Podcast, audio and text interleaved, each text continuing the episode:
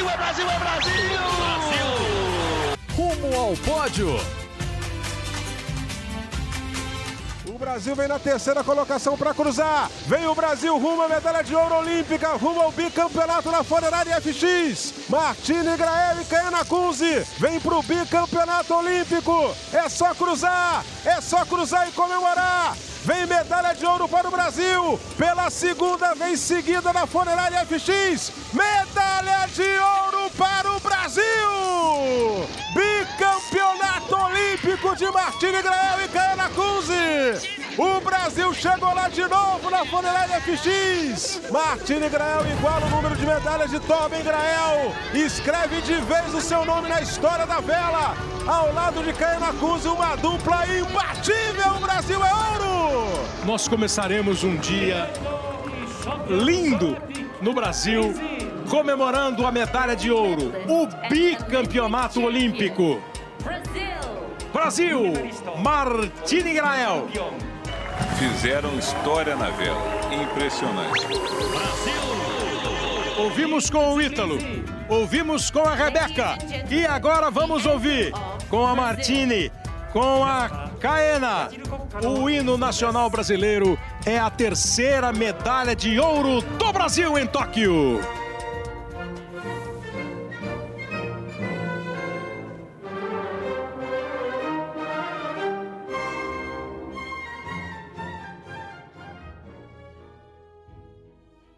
Saudações olímpicas! Este é o Rumo ao Pódio, o podcast de esportes olímpicos da Globo. Eu sou Marcel Merguizo, estou em Enoshima. Isso mesmo, não é Tóquio, hoje é Enoshima, uma cidadezinha, uma ilha que fica a mais ou menos uma hora e meia de Tóquio, onde viemos buscar mais um ouro para o Brasil. Eu e Guilherme viemos buscar apenas as notícias sobre o ouro, porque o ouro foi conquistado, como vocês ouviram, por Martini Grael e Kaena Kunze. Guilherme Costa, que bom ter você aqui de novo ao meu lado. Hoje, literalmente ao meu lado, aqui em Enoshima, aqui onde a vela brasileira, com Martini, com Kaena, conquistou mais uma medalha de ouro para a história, Gui. Fala, Marcel, bom dia dia, boa tarde, boa noite para todo mundo ligado no Rumo ao Pódio. Hoje a gente teve um dia de Jogos Pan-Americanos, porque eu perdi a conta das medalhas. Durante o dia ali, eu achei que tinha uma medalha aqui, medalha ali. Então, resumidamente, o Brasil tem neste momento três ouros, três pratas, oito bronzes, 14 no total, e ainda tem mais três medalhas garantidas, né? O o futebol, que pode ser ouro, prata ou ouro ou prata, e o boxe, que pode ser ouro, prata ou bronze. Então são 17 medalhas já garantidas para o Brasil nas Olimpíadas, muito, muito, muito perto daquele tal recorde de 19 que a gente tanto falou. O Japão enlouqueceu, Gui. O Japão enlouqueceu. É, foi muita medalha mesmo, foi uma medalha atrás. No meio do dia, então, virou um caos. A gente tinha, tentava acompanhar é, o atletismo enquanto estava aqui na vela e via também a ginástica. Enfim, foi muito legal o dia, foi muito animado, como previmos ontem, né? A gente tinha anunciado já que esse dia seria poderia ser histórico, com o Brasil batendo recorde de medalhas num dia só, que seriam sete, mas algumas coisas não deram tão certo durante o dia. O que deu certo foi aqui na vela, mas antes de começar a chamar um monte de entrevista que virá por aí, Gui, primeiro eu quero saber a sua nota. Qual a nota do dia de hoje? Olha, nove, viu? Uau, nove, porque a expectativa uau. era grande e a gente conquistou muitas medalhas. Então acho que dá uma nota nove para hoje, só não é dez porque a gente teve algumas derrotas pontuais, por exemplo, no vôlei de praia, o Isaquias e o Jaque ficaram em quarto, faltou pouquinho para a medalha na canoagem. A Flavinha não conseguiu a medalha, ela não era a favorita, mas a gente estava torcendo muito por toda a história que tem, está envolvida a Flavinha, então a gente teve algumas derrotas, entre aspas, ou não medalhas, acho que é melhor que derrotas, né? Não medalhas pontuais mas que acho que não tira o brilho desse dia que no fim dos, das contas foram cinco medalhas hoje, então muito, muito, muito legal esse dia nota 9 para o Brasil. Cinco medalhas, entre elas uma medalha de ouro, uma medalha de ouro da dupla Martini e Caena, uma medalha histórica para a vela, histórica para elas bicampeãs olímpicas, bicampeãs olímpicas são apenas são apenas nove atletas agora com as duas que são nove atletas brasileiros que são bicampeões olímpicos seguidos, ou seja, ganharam num ano e no outro. Ademar Ferreira da Silva e as meninas do vôlei, Fabi, Fabizona, Jaque, Paula Pequeno, Sheila, e eu vou esquecer mais alguma aqui no meio, que eu não lembro agora, Sheila, Jaque, Paula Pequeno, Fabi, Fabizona. Fabi, Fabizinha, perfeito, é isso. perfeito. São só essas, são só essas agora, e agora Caena e Martini, Martini e Caena. Que impressionante, que assim, foi, foi muito emocionante, foi muito importante para a vela brasileira, importante para o esporte brasileiro. A terceira medalha de ouro do Brasil aqui em Tóquio veio da vela após uma terceira colocação, um terceiro lugar na medal race, que fez com que elas disparassem na frente e conquistassem essa medalha de ouro aqui em Tóquio, não, aqui em Enoshima, que é perto de Tóquio, mas as Olimpíadas são de Tóquio, então aqui no Japão. Bom, vamos ouvir quem merece ser ouvido. Martini Kaena com vocês. Ah, eu e a Tina a gente se conhece há muito tempo, né? E essa parceria acho que vem de longa data. Acho que ela não é só construída de, de né, vitórias, assim. Eu acho que a gente passa por um longo caminho como atleta, assim, né, durante o ciclo. Esse ano foi um ciclo de um ano a mais, então foram cinco anos né, que a gente passou ali entre tristezas e alegrias. Mas e eu, eu, acho que esse caminho que né, faz Eu acho que essa, essa medalha mostra que a vela feminina no Brasil é capaz, sim. Basta, tipo, as meninas encontrarem uma boa dupla, uma boa parceria, porque não sei, a gente tem meninas aí que já com a nossa última medalha abriram um horizonte e é isso que a gente quer, assim, né? A gente quer inspirar e trazer essa vela feminina como um, um legado, sabe? Então, espero que essa medalha traga mais futuras é, meninas na nossa vela. Bom, Gui, o, o, impressionante foi que elas tomaram uma atitude até arriscada, né? Elas começaram a regata empatadas com a dupla da Holanda em primeiro lugar, mas a dupla da Holanda estava em primeiro, elas em segundo, por isso elas estavam com o coletinho azul, que é o coletinho da sorte dela, o mesmo coletinho que elas ganharam na Rio 2016, e daí tomaram uma atitude arriscada logo na largada, Imagina uma corrida, uma maratona, de repente, pá, deu a largada. Todo mundo correu para um lado, elas correram para o outro, sozinhas. Nove barcos de um lado, elas viraram à direita e já dispararam na frente. Depois foi um perde-ganha, perde-ganha, mas elas se mantiveram sempre ali nas três primeiras posições. Os outros barcos que brigavam com elas, o da Holanda, o da Grã-Bretanha, e o da Espanha tomaram punição, erraram, tiveram que dar voltinha no próprio corpo ali, então ficaram lá para trás e Martini e Caena dispararam na frente. As argentinas ganharam, as argentinas ganharam. E agora uma curiosidade, gosto de contar essas curiosidades. Nossa equipe da TV Globo com André Galindo e J Júnior foi num barquinho para filmar de perto, embarcaram lá no, num barco da organização e nesse barco de organização podia ir mais uma equipe de mais alguma outra TV ou rádio. Foi quem? Um rapazinho, um jornalista de uma rádio argentina. E antes de embarcar no barco, ele virou para mim. Eu estava ajudando nossa equipe. Virou para mim: Sabe o que eu estava pensando? Que seria muito bom a dupla argentina ganhar essa regata e a dupla brasileira ficar logo atrás e ser campeã. Na hora a gente falou: onde que a gente assina o contrato? Vamos combinar agora, porque a, a dupla argentina não podia passar a brasileira. Elas estavam bem atrás na classificação. Dito e feito, o argentino que eu devia ter gravado o nome, assim, eu agradeceria publicamente ele aqui, já tinha previsto. Ele deu uma de Gui Costa e previu, previu a vitória do Brasil e a vitória da Argentina antes mesmo da prova começar. Foi mais ou menos isso, né, Gui? Muitas emoções aqui, muita, muita coisa histórica acontecendo. A gente brincou ontem sobre fatos históricos. Esse de hoje foi um fato histórico que acompanhamos aqui de perto. Exatamente, um fato histórico, elas sendo bicampeãs olímpicas e com a tática perfeita e com o, caminho perfeito. Foi um, algo um pouco, um pouco não, bem mais tranquilo do que tinha sido na Olimpíada do Rio, né? Olimpíada do Rio, o ouro veio por dois segundos de vantagem sobre o barco da Nova Zelândia. Aqui, desde a primeira perna da regata, né? A regata da medalha são quatro pernas, desde a primeira perna a gente já percebeu que o ouro ia vir, porque as brasileiras estavam na frente, as holandesas e as alemãs ficaram um pouquinho para trás na regata, então foi vendo de fora aqui foi tranquilo porque elas as brasileiras não foram ameaçadas. Foi um pouquinho, um pocão mais tranquilo do que em 2016. Quem comentou muito sobre isso, que a, a, semana delas foi ruim, com, com várias penalidades. Na primeira regata, um cabo enroscou entre a vela e o barco. Então, a, não foi simples, não foi tranquila a semana de Martini e Caena. No entanto, hoje foi muito tranquilo. Quer dizer, tranquilo para elas que sabiam que estavam fazendo lá no barco Aqui fora, Torben Grael, que é o chefe da equipe de vela do Brasil e também pai de Martini, estava muito preocupado. Tava, ele disse que achou até que elas tinham cometido um erro na largada, mas deu tudo certo no final e o Torben também falou com a gente. Diga lá, Torben. É um momento muito especial. É, foi uma Olimpíada que não foi tudo suave, tudo correu bem, tudo deu certo. Né? Elas tiveram aquela primeira regata que estavam ganhando, aí tiveram problema, acabaram em 15 depois bateram na boia numa largada, tiveram uma penalidade, bateram na outra, na outra equipe, aí depois tomaram uma penalidade na largada de novo.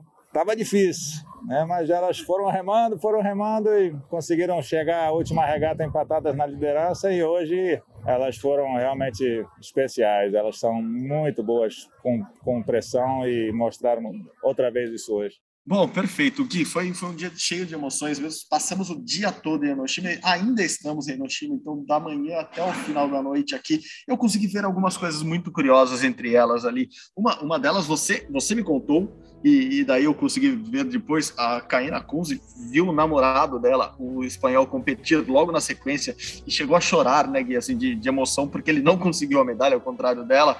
E eu vi também a Martini saindo do, do pódio, morrendo de fome, pegando uma saladinha numa sala para matar a fome dela e correr para o pódio. Enfim, é muito legal ficar nesses bastidores aqui da Olimpíada. A gente tem tem pouco acesso, mas ao mesmo tempo também tem um, um, acesso facilitado em alguns momentos. Enfim, foi muito legal acompanhar a emoção dessas duas. Não foi aquela medalha emocionante de choro, de todo mundo lembrando alguma coisa triste, foi uma medalha de muita alegria e acho que de consagração de uma dupla que é muito boa, é muito competente. Elas estavam muito felizes, muito, ambas estavam muito felizes aqui. Exatamente. Você contou a, a, rapidamente o que aconteceu com a Caena. A Caena Kunze namora o Iago Lopes, que é um velejador espanhol. E ao mesmo tempo que ela dava entrevista para a gente na área de imprensa, estava rolando a regata da medalha da classe 49er masculina com o Iago competindo. E aí ele precisava ficar em sexto lugar para ganhar a medalha de bronze. Ele ficou em sétimo. E aí a gente viu a decepção da Caena, né? A Caena campeã olímpica, minutos depois tendo uma decepção, vendo o namorado ficar fora do pódio. Ela realmente ficou muito, muito triste. Claro que depois ela voltou a ficar feliz, foi pro pódio, ouviu o hino e tal, mas deu para perceber ali o quanto ela sentiu, porque o espanhol estava com a medalha muito perto. O espanhol precisava é, de uma posição relativamente fácil na regata, no sexto lugar em 10 barcos, mas ficou em sétimo e fora do pódio. Ela ficou muito, muito triste mas depois, claro, comemorou o ouro dela, foi é, cantar o hino nacional, enfim, muita coisa, é, muita coisa boa para ela. Falando em bastidores, Gui, estamos neste momento vendo a final do salto com vara pela TV aqui do Centro de Imprensa da Vela em Enoshima e temos mais uma medalha para o Brasil. Brasil! Com o Thiago Braz. Impressionante. A gente não, não, não botava ali nos, nos, nos, nossos cálculos, nas nossas projeções, mas o campeão olímpico ganhou mais uma medalha. Foi bronze no salto com vara agora, lá no Estádio Olímpico, na noite dessa terça-feira. Que impressionante, Gui. Verdade, a gente estava acompanhando aqui pela, pelo monitor. Na verdade, na TV não estava passando o atletismo, né? A gente que pediu para mudar e colocamos o atletismo com o Thiago Braz conquistando a medalha de bronze. Ele que a gente explicou aqui algumas vezes, ele não fez um, um ciclo olímpico tão positivo, né? Em nenhum momento foi medalhista em campeonato mundial, ficou entre os primeiros do ranking, mas chegou na Olimpíada novamente e fez, ele fez a, a segunda melhor marca dele em todo o ciclo desde 2016, 5 metros e 87 centímetros, e conquistou a medalha de bronze. No caminho, ele saltou 5,55 de primeira, depois 5,70 na segunda tentativa, 5,80 na segunda tentativa, e aí foi o mais importante, ele passou na primeira tentativa em 5,87, e ali ele já praticamente garantiu a medalha. Depois ele tentou 5,92, errou os três e ficou com a medalha de bronze. E o Armando Plantes conseguiu uma, mais uma marca histórica é, tentou 6 e 19, não conseguiu, mas com 6 e 2 ele bateu, ele conquistou a medalha de ouro. Ele que é um dos grandes nomes de toda a Olimpíada, esse sueco. Parabéns, parabéns. O mundo é aquele que era, era previsto que ele ganhasse a medalha de ouro. A gente sabia já que seria muito difícil que ele não ganhasse, a não ser que baixasse espírito de búbica nele e bem na Olimpíada ele começasse a falhar, mas não o jovem sueco que também tem, tem, tem origem americana, então, filho de sueco com americana, ele conquistou a sua medalha, o segundo lugar também ficou com um americano, então, é, festa nos Estados Unidos, festa na Suécia, mundo muito bem, eu estou até olhando aqui para ver se, se, ele ainda ia saltar, não, né? Ele parou mesmo no, no 6 e 2, não, não bateu o recorde olímpico de Thiago Braz. Incrível, eu achei que ele ia tentar o recorde olímpico de Thiago Braz, não bateu o recorde olímpico de Thiago Braz. É, o, mundo do Planos, que vai ter muito tempo para bater os, os recordes que ele precisa. É, parabéns ao Thiago Braz, é, como eu disse, é incrível, era algo que a gente não esperava, apesar de ser um campeão olímpico. Ou seja, Thiago Braz pode saltar a cada quatro anos, que ficaremos felizes com o desempenho dele, com as medalhas olímpicas dele. Aproveitando que estamos falando de atletismo, Gui, vamos ficar lá no Estádio Olímpico e falar talvez da maior prova de atletismo de todos os tempos é, e para a felicidade de nós brasileiros, a prova em que a Alisson dos Santos, o Pio, conseguiu a medalha de bronze também no 400 com barreira, numa prova que teve recorde mundial, recorde continental, recorde pessoal. É, se eu não estou errado nas contas, dos oito finalistas, sete deles fizeram ou bateram algum recorde na prova, ou seja, foi talvez a prova mais forte de todos os tempos de uma Olimpíada no atletismo, né, Gui? É verdade, assim, é, é difícil cravar se foi a maior, mas com certeza foi uma das melhores, uma das maiores. Para a gente ter uma noção, o Casten Warholm bateu o recorde mundial com 45,94, o recorde anterior era 46,70, o cara melhorou mais de 7 décimos o recorde mundial. O segundo colocado foi o Ray Benjamin, americano, 46 e 17, também seria o recorde mundial caso o norueguês não tivesse batido o recorde. E 46 e 72 do Alisson seria praticamente o, o recorde mundial, né? O recorde mundial antigo era 46 e 70, ele fez 46 e 72. E dos, como você falou, dos oito que correram, é, seis bateram seus respectivos recordes nacionais um fez a melhor marca da temporada dele. Então, foram seis recordes nacionais em oito atletas possíveis. A gente teve o recorde norueguês, que foi o recorde mundial, o recorde ah, é, norte-americano, o recorde brasileiro, o recorde das Ilhas Virgens Britânicas, o recorde turco e o recorde estoniano. Tudo isso na mesma prova. Maravilhoso. Bom, com tanta emoção assim numa prova só, tinha que ser dele a, a, a narração, né? Luiz Roberto Demúcio.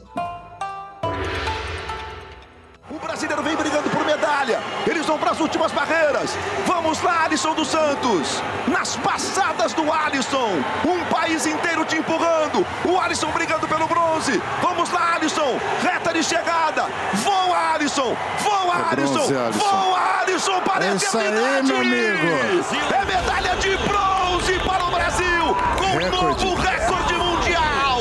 Uma prova histórica. Alisson dos Santos, o Pio, é bronze, é bronze,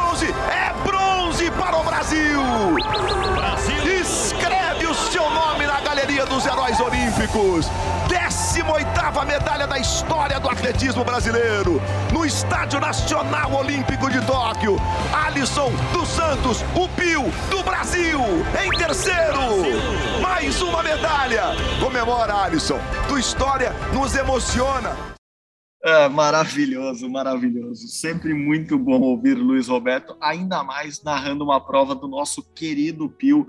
Como ele disse aqui no podcast Rumo ao Pódio, que deu muita sorte para ele, ele ia em busca dessa medalha. E agora vamos comemorar com tubaína, churrasco, estrogonofe e truco na casa dele lá no interior de São Paulo.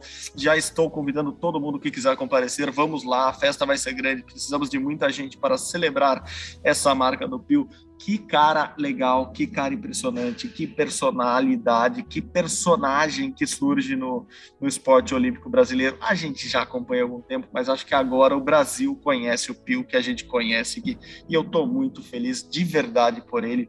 A gente viu a festa que todo mundo fez, o Marvadão tá lá comemorando com todo mundo, então vamos ouvi-lo falar, Pio.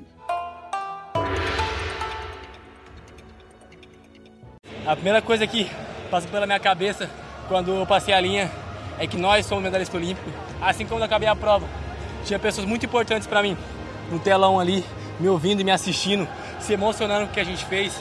Eu não estou aqui só por mim, eu corro por outras pessoas também. Meu treinador, minha família, os patrocinadores estão me ajudando, todo mundo que gritou e torceu por mim.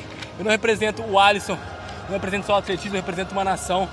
E eu tenho eles comigo, eu recebi o carinho deles, isso ajudou muito nesse momento, ainda mais por não ter público. As poucas pessoas que tinham do Brasil aqui, o grupo fizeram a grande diferença gritando. E esse título, essa medalha, não é só minha, é nossa, é do Brasil. Eu não sei o que aconteceu, se aconteceu, eu não sei o que foi. Eu sei que isso aqui é atletismo, só sei disso. Porque, sinceramente, acabou a prova, passei a linha de chegada, olhei pro telão, eu vi que eu tinha ficado em terceiro, olhei pro telão, vi 45, pensei que eu tava na prova errada. Não é possível que é 400 com barreira isso aqui não. E sim, ele fez. Ele era um homem que estava recebendo a pressão, veio e quebrou o recorde mundial mais uma vez e fez o que todos achavam que era impossível. Tinha uma coisa de dancinha aí, eu vou ter que perguntar. Você prometeu uma coreografia especial, vai dançar? Eu como prometi, é que... mas no momento, rapaz, esqueci, homem. Esqueceu, rapaz? No momento, ixi, como é que lembra? Ué, Na hora do título temos tempo e espaço aqui, ó. Não dá, Quer tá, descansar? Tá, tá me chamando ali, Tá mas te chamando, não tem problema. Mas, Tu Não me tem- segue na rede social, tu vai ver a dancinha lá. Vai Mas daqui chegar- a pouco tem pode, daqui a algumas horas. Já imaginou? É você que vai fazer amanhã, a bandeira né, não? subir. Hoje à noite. É, vamos Beleza. confirmar aqui, ó. Chegar Programação aqui, ó. Hoje? Aqui, ó. Homens tomar banho, hein? 400 com barreiras, ó. 7h45, é isso aqui, ó. Tua prova. É. Aqui. É que é 7h45 da manhã, tá vendo aqui, ó? Sim, sim, sim, ó. sim. Cerimônia de pódio. Ah, então é hoje. Então é hoje. É hoje, tem que ir lá tomar banho e trocar de roupa. tem que ir lá, tem que ir lá. Boa, Pio promete e cumpre. Ele falou, ele sempre bate o recorde pessoal dele, ele sempre melhora. Dessa vez ele melhorou ainda mais. Assim, que incrível, que incrível esse cara. Não sei onde ele pode chegar, Gui.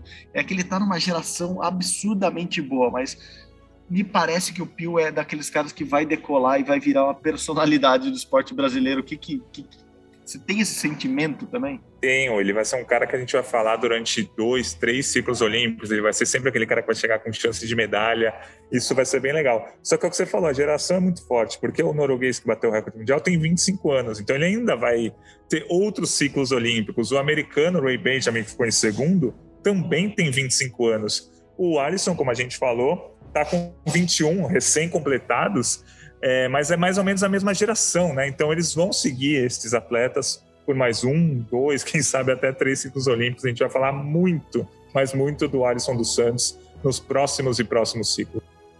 Muito legal, mesmo lá no atletismo ainda, Darlan Romani avançou né, no, lançamento de peso. É, mais algum resultado que você queira destacar do Brasil lá no atletismo hoje, Gui? Olha, o Gabriel Constantino passou para a semifinal do 110 com barreira, acho que foi um resultado legal. Ele não fez a melhor marca da vida dele, ou ficou até um pouco longe disso, mas passou para a semifinal do 110 com barreira. Na- Nas restante, no restante das provas, os brasileiros acabaram eliminados. Boa, boa. Então vamos, nós falamos em carisma, e quem tem muito carisma é Flavinha Saraiva, que hoje competiu na ginástica, voltou para a final de trave. Lá também estava Simone Biles.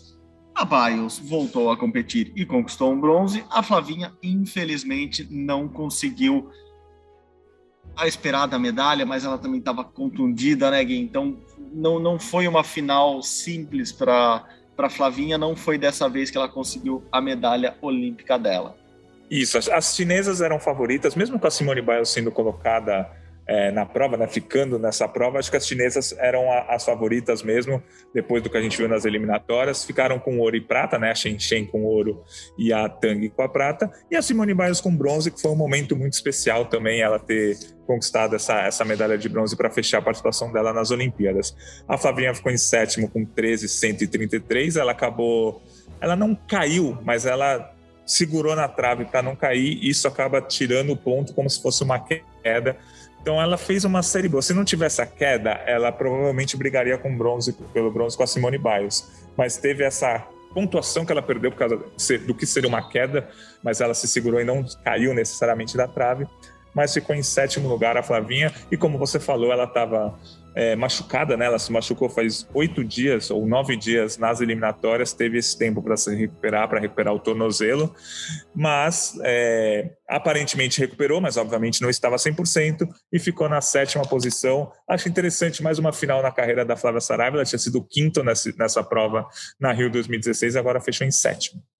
Boa, boa. Bom, vamos lá então à arena de ginástica artística ouvi-la.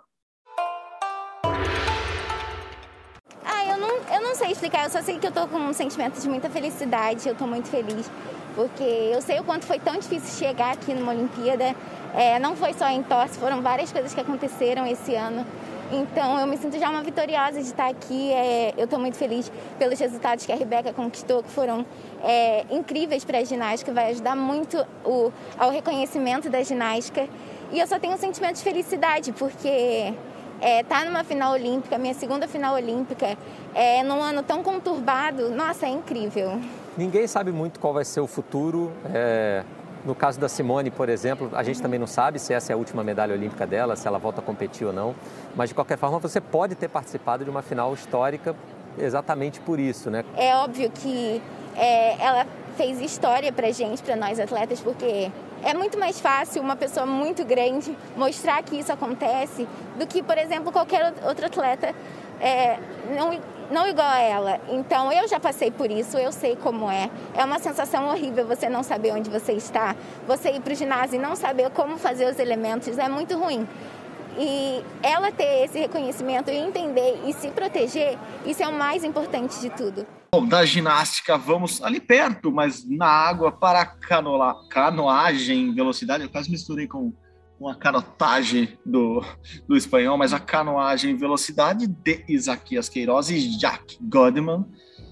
Eles não foram bem, né? Não foram bem, já não tinham ido tão bem ontem, tinham chegado à final, mas não foi uma final fácil e eles ficaram na quarta colocação, o que deixou o Isaquias bastante bravo lá na raia da canoagem. Vamos ouvir, vou de cara ouvir Isaquias Queiroz. Zaquias, a gente viu o esforço de vocês, a gente viu o quanto vocês evoluíram durante a competição, a gente sabe que não é o que você queria nesse momento, né? Pode parecer um discurso repetido, né? De nós atletas. Mas a gente sabe o quanto a gente treina. A gente treinou muito, cara. Treinamos muito. Sofremos muito. Não adianta quem tá em casa falar que foi porque o Jesus não estava, porque o Lauro se matou de trabalhar. Treinou a gente todo dia, pedia todo dia, fazia a mesma coisa que o SUS xingava a gente para ver o melhor da gente na água. A gente treinou, treinamos todo dia, sofremos, foi duro. O Jack não é porque é a primeira Olimpíada dele que ah, foi bom, não foi bom. Ele sabe o quanto ele treinou. O Lauro sabe que nosso C2 estava sendo o melhor de todos os tempos do Brasil, a gente estava treinando muito mesmo. Mas a gente lutou, treinamos, chegamos daqui bem. É... Os outros foram melhor que a gente, treinaram, mas a gente reconhece o nosso trabalho. E daqui a dois dias tem outra prova que a gente vai ter que trabalhar melhor aí para buscar uma, um ouro, né? A gente não quer sair daqui, eu não quero sair daqui sem meu ouro, sem o ouro do Lauro, né? Que ele treinou muito para isso, trabalhou muito pra gente. E sem o ouro também que o Jesus sonhava. Bom, Gui, a esperança que eu tenho, eu até estava falando com você mais cedo, é que essa, esse não resultado, né, como você disse, essa não medalha do Isaquias no C2 mil metros, ao lado do Jack Godman, que estreava em Olimpíadas, que deixa ele com tanta raiva, com tanta fome de medalha, que ele vai partir para esse C1 mil metros que acaba no sábado com, com, com uma raiva até, com, com, uma vontade ainda maior. E Isaquias é desses, é dessas feras que enjauladas são são reagem bem, assim, é, dão, dão mais vontade ainda dele dele ganhar. Então eu, eu, ainda mantenho minha grande esperança dele conquistar, inclusive o ouro no C1 mil metros no próximo sábado. Gui, como que você está de perspectiva e o que você achou da prova de hoje? Então a gente sabia, estava na cara que o pódio ia sair desses quatro países, de Cuba, da China, é, da Alemanha e do Brasil, um ia ficar de fora desse pódio e o Brasil acabou ficando fora é, do pódio, ficou na quarta posição. É, é uma pena mesmo, assim, a gente esperava pelo menos uma medalha dessa dupla. Dessa dupla não, né? A gente esperava uma medalha da, do, do, da dupla que a gente conhecia antes, que era o Erlon e o Isaquias. Por conta de uma lesão do Erlon, o Erlon acabou não sendo convocado, e aí a dupla do Isaquias e do Jaque foi meio formada de última hora. O Jaque é um menino novo, assim, provavelmente essa dupla vai ser a do ciclo de Paris 2024 e vai ser uma dupla que vai ser medalhista em 2024. Mas nessa Olimpíada eles ficaram próximos, né? Quarto lugar, mas não deu a medalha, mas assim, acho que vale ressaltar que o Jaque, é, pô, em dois meses de seleção adulta, ele já foi para uma Olimpíada e ficou em quarto lugar. Então acho que é, é interessante a gente lembrar disso também. E para o C1, acho que o Isaquias é, vai chegar mais mordida do que ele chegaria e acho que ele vai brigar legal pelo ouro. Tem dois alemães na prova, tem os cubanos, tem o tcheco, mas acho que dá para o Isaquias conquistar o ouro sim lá no sábado. Eu vou repetir o que eu ouvi aqui em Tóquio, que o Jack é um cara muito, muito, muito talentoso, que ele vai ser muito bom. E ele só não tem a maturidade tanto física quanto psicológica ainda. Ele é muito novo e ele vai evoluir fisicamente. Então, é um cara que a gente pode sim esperar bons resultados para um futuro próximo. É, vamos acreditar, já que todo mundo fala bem dele, ele deve ser um, um seguidor, vamos dizer assim, do, do legado de Isaquias Queiroz e vamos torcer para Isaquias ir bem agora nesse C1000. Bom, vamos das águas lá para a quadra de vôlei e quem vai atualizar tudo para a gente da vitória do Brasil no vôlei masculino 3 sets a 0 com facilidade, com certa facilidade, vai exagerei, sobre o Japão, sobre os donos da casa, é ela, nossa queridíssima Fabi. Diga, Fabizinho. Fala Gui, Marcel, galera do Rumo ao Pódio. Prazer sempre estar com vocês aí, ainda mais trazendo boas notícias. O Brasil mais uma vez na semifinal, passou pelos japoneses hoje por 3 a 0. Um jogo tenso, né? Alguns momentos difíceis, mas o Brasil teve cabeça no lugar e teve mais do que isso, tem uma atuação impressionante do Lucarelli, mais uma, né? Time muito consistente no saque, soube ter lucidez no segundo set, né, onde o Japão ameaçava uma reação. O Brasil carimbando o passaporte para mais uma semifinal. Impressionante, né? A consistência desse time ao longo dos ciclos olímpicos, né? O time fez cinco finais de mundiais seguidas, equipe fez quatro finais de Olimpíadas e caminhando aí para brigar por medalha, né? Um time bastante consistente vai reencontrar a Rússia. Foi o nosso algoz aí no primeiro, a primeira fase da competição, mas acredito que a gente esteja num outro momento time com mais confiança. Lembrar que a gente perdeu por 3 a 0 para os russos, mas tem muita convicção de que dessa vez vai ser diferente e quem sabe a gente possa chegar na nossa quinta, amigo, quinta final de Olimpíada de forma consecutiva, realmente histórico, né? Lembrar que a seleção brasileira é líder do ranking mundial desde 2003, ou seja, é o Brasil fazendo história. Nos Jogos Olímpicos a gente tem visto né, a história acontecer, diversas uh, nuances, né, lances que ficam para a eternidade, a seleção masculina podendo fazer esse feito aí. Um beijo a vocês, é sempre um prazer participar. Espero que da próxima vez com medalhas, né? Contribuindo para o quadro de medalhas e quem sabe a gente não possa acertar aí esses palpites do nosso amigo Gui. Beijo para o Gui, beijo para o Marcel, beijo para a galera aí. Boa, Fabi. Muito obrigado de novo pelo carinho com o nosso podcast. Carinho também que temos com Camilo Pinheiro Machado, que vai nos atualizar das informações do basquete masculino. Diga lá, Camilo.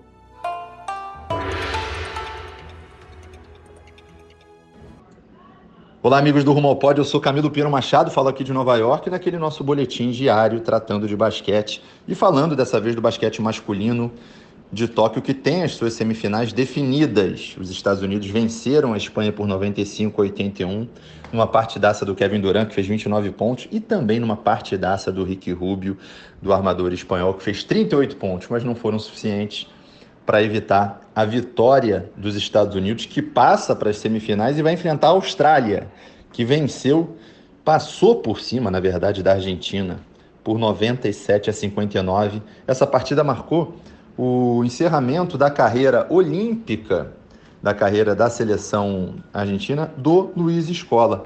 Jogador que campeão olímpico, jogador é, multimedalista da Argentina, com uma bela carreira na NBA também, se despede, assim como se despediram da Olimpíada, os irmãos Gasol, Mar Gasol e Paul Gasol, é, encerraram aí suas atividades é, nas Olimpíadas, nos Jogos Olímpicos também. Do outro lado, a França venceu a Itália por 84 a 75 numa partidaça do pivôzão Rudy Gobert, que fez 22 pontos. E a França vai enfrentar na outra semifinal a Eslovênia também, que passou o carro para cima da Alemanha 94 a 70. Outra partidaça do Luka Doncic, que fez um pouco de tudo e fez 20 pontos também. O Luka Doncic que não precisou ficar no fim da partida, porque a partida já estava definida. Então são duas semifinais. França contra Eslovênia o vencedor de França e Eslovênia encara o vencedor dos Estados Unidos e Austrália. Pedreira para os Estados Unidos, hein? Esse time da Austrália é muito bom, muito forte, com Perry Mills, com Joe Ingles, com vários jogadores da NBA e jogadores que jogam juntos. Do outro lado, a França muito forte também, com Nicolas Batum, com o Rudy Gobert, enfrentando a Eslovênia do craque, talvez o grande nome, talvez a grande atração dessa, desse basquete masculino nas Olimpíadas, Luka Doncic, que nunca perdeu jogando pela seleção da Eslovênia. Impressionante. Volto com vocês. Boa, Camilo. Outra emoção que sentimos aqui hoje à tarde, né, Gui? É, eu estava ainda voltando lá do pódio de Martini Caene, a gente estava fazendo muitas coisas aqui para a TV, você ainda escrevendo muito para o site também, e de repente chegamos na, na área de imprensa aqui do, do centro de vela em Enoshima e estava acabando o jogo de futebol do Brasil, indo para os pênaltis e paramos de trabalhar por alguns minutos, porque quando tem alerta de pênalti, paramos e o Brasil se classificou. O Brasil está na final do futebol masculino após vencer o México na decisão por pênaltis. Quem conta mais detalhes é o nosso grande amigo, enorme amigo, Alexandre Losetti. Salve galera do Rumo ao Pódio, eu sou Alexandre Losetti, esse é o Boletim do Sexta Estrela, o podcast do GE sobre a seleção brasileira masculina de futebol que garantiu a sétima medalha olímpica de sua história ao bater o México nos pênaltis. 4 a 1 depois de um 0 a 0 que perdurou os 90 minutos, a prorrogação, os acréscimos. Mais uma vez o Brasil se viu diante do goleiro Guilhermo Ochoa. Em 2014, na Copa do Mundo aqui do Brasil, na fase de grupos, Brasil e México empataram por 0 a 0 em Fortaleza e o Ochoa recebeu o prêmio de melhor em campo. Já tinha sido uma pedra no sapato da seleção, hoje foi novamente, mas havia os pênaltis para que Daniel Alves, Gabriel Martinelli, Bruno Guimarães e Reinier pudessem fazer os quatro gols que colocaram o Brasil na final. O goleiro Santos pegou uma cobrança, depois a segunda o mexicano bateu na trave e só um gol foi convertido pela seleção do México, que também era uma antiga pedra no nosso sapato. O México venceu o Brasil na final olímpica de 2012 o Brasil que vai à sua terceira decisão consecutiva. Foi prata em Londres 12, foi ouro no Rio de Janeiro em 2016 enfrentando a Alemanha. E agora vai pegar a Espanha, que chegou ao Japão como favorita, mas olha, teve uma semifinal complicadíssima contra os donos da casa. O Marco Asensio, um jogador do Real Madrid, um dos veteranos dessa seleção, fez um gol nos acréscimos do segundo tempo da prorrogação 1 a 0 para a Espanha sobre o Japão. Brasil e Espanha é a final que todos imaginavam lá no início dos jogos. Jogarão no sábado, 8 e meia da manhã, horário nosso aqui de Brasília, não do Marcel e do Casão lá no Japão. Olha, o Brasil sentiu muita falta do Matheus Cunha. Vocês lembram que nas quartas de final contra o Egito a gente disse aqui que ele saiu machucado, preocupava, que o primeiro diagnóstico era tranquilo da comissão técnica da CBF, mas não era bem assim, tanto que ele não teve condição de ser escalado pelo técnico André Jardine. O Paulinho foi o substituto no time titular e o Brasil ficou um pouco descoordenado ofensivamente porque são características bem diferentes. Né? O Matheus Cunha é um centroavante de mais corpo, é um jogador que sai da área para receber de costas, dá continuidade na jogada, depois ataca o espaço, ataca a área, chega finalizando. E o Paulinho é um cara de jogadas mais individuais, mais em velocidade, gosta de receber sempre de frente para o gol. Então,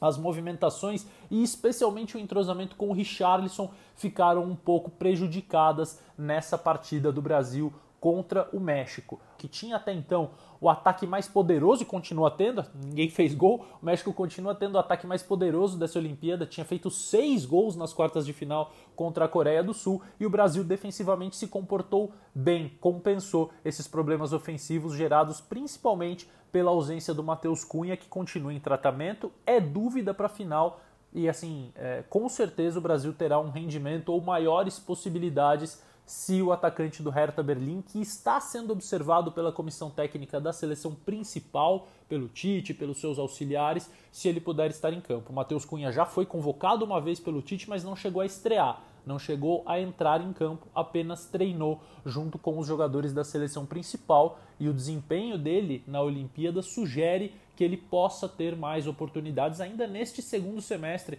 Vale lembrar que o Brasil tem oito jogos a disputar é, com a sua seleção principal pelas eliminatórias. É isso, a gente não vai se alongar muito aqui porque foi uma terça-feira, uma madrugada, noite de segunda, manhã de terça brilhante para o esporte brasileiro, com medalhas em vários esportes. O futebol, com a sua sétima no masculino, faz parte dela e, obviamente, a comunidade do futebol está orgulhosa de poder colaborar com o quadro de medalhas do Brasil nos Jogos de Tóquio. Marcel, Casão, tomara que a gente volte aqui para falar sobre o ouro do Brasil, mas pelo menos a prata já está garantida. Beijo e bom trabalho a todos.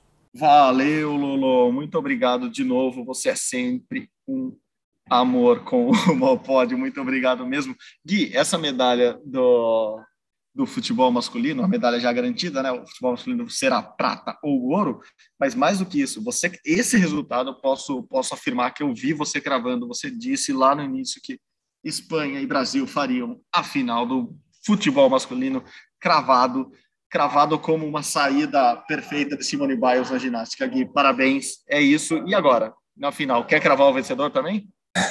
não, não sei ainda.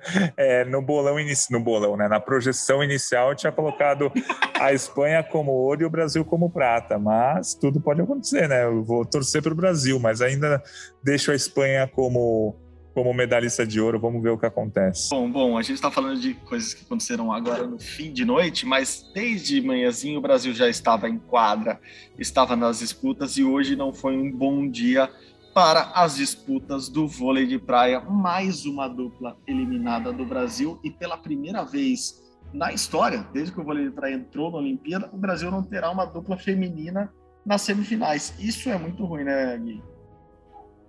É bem ruim. É, assim, a Ana Patrícia e a Rebeca, elas tiveram um jogo bem complicado, conseguiram levar para o tie break hoje. Mas a Ana Patrícia, depois do jogo, falou que ela estava se sentindo muito mal. Ela chegou a quase desistir do jogo horas antes, porque ela realmente estava muito mal. É, e assim, a dupla que a gente tinha projetado para uma medalha do Brasil era a Agatha, a Agatha e a Duda, que caíram nas oitavas de final. A Ana Patrícia e a Rebeca, claro que estavam na briga, a gente colocava sempre elas como candidatas ao pódio, mas não favoritas. Aí hoje, é, até que tinha um jogo acessível contra a dupla da Suíça, mas acabaram sendo derrotadas no, no tie-break. É uma dupla que estava sim entre as candidatas ao pódio, mas não necessariamente favorita. Então é uma pena que o vôlei de praia feminino saia sem uma vaga na semifinal pela primeira vez na história. Agora a gente, a gente torce para o masculino é, conseguir uma medalha e manter essa tradição de pódios do vôlei de praia. O Brasil, desde 96, quando o vôlei de praia estreou, sempre conquistou pelo menos duas medalhas. Dessa vez a gente não vai conseguir. Dessa vez a gente só tem uma chance, que é o Alisson e o Álvaro, que estão nas quartas de final. Precisam de duas vitórias para garantir a medalha. Exatamente, Alisson e Álvaro são a única esperança do Brasil agora de medalha no vôlei de praia aqui em Tóquio, ao contrário do boxe, que tem várias chances de medalhas ainda. Gui. O boxe brasileiro vai avançando e quem vai trazer todas as informações para nós pela primeira vez aqui no Rumo ao Pódio de Tóquio, Anaísa, queridona, manda ver, traga todas as informações do boxe para nós.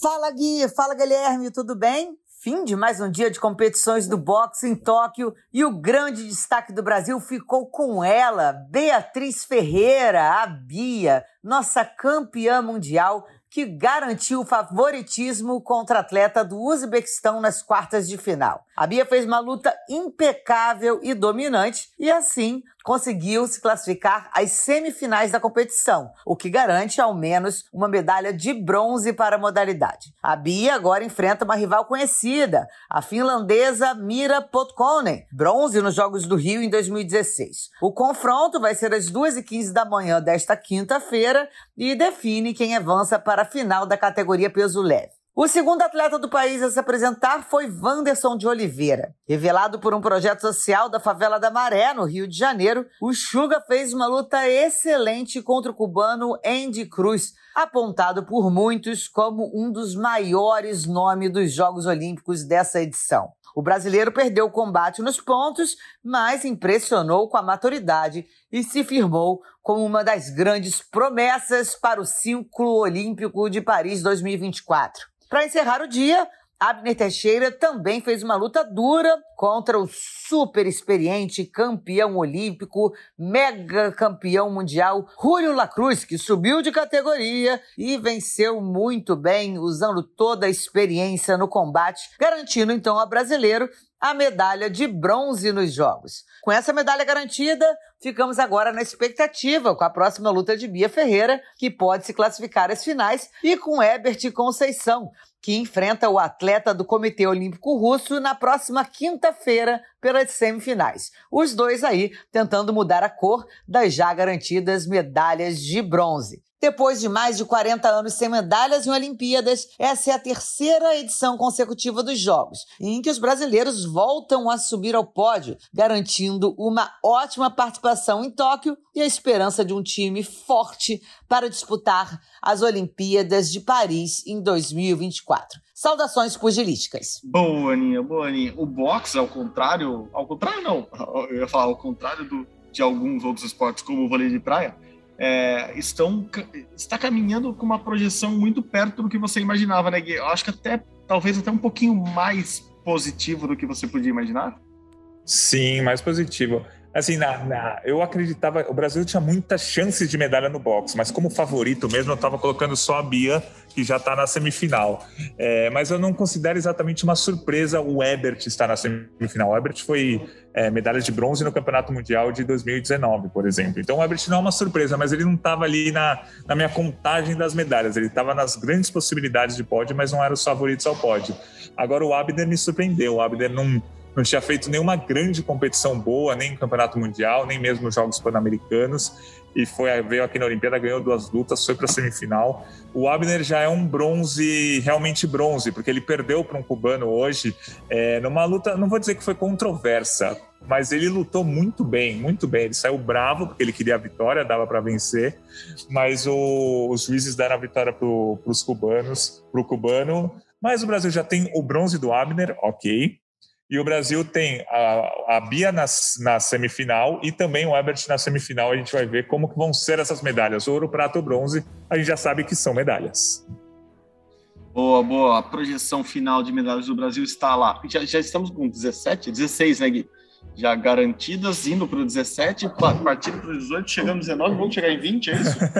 Não, neste momento nós estamos com três ouros, três pratas e oito bronzes, 14 no total, mas nós temos três já garantidas, né? Duas do boxe que eu falei, mais a do futebol que pode ser ouro prata. Então a gente já tem certinho 17 medalhas. Agora resta saber quais serão ouro, prata ou bronze. Boa, Gui, boa. Então agora vamos direto para o nosso despertador. Toca o despertador aí, gente.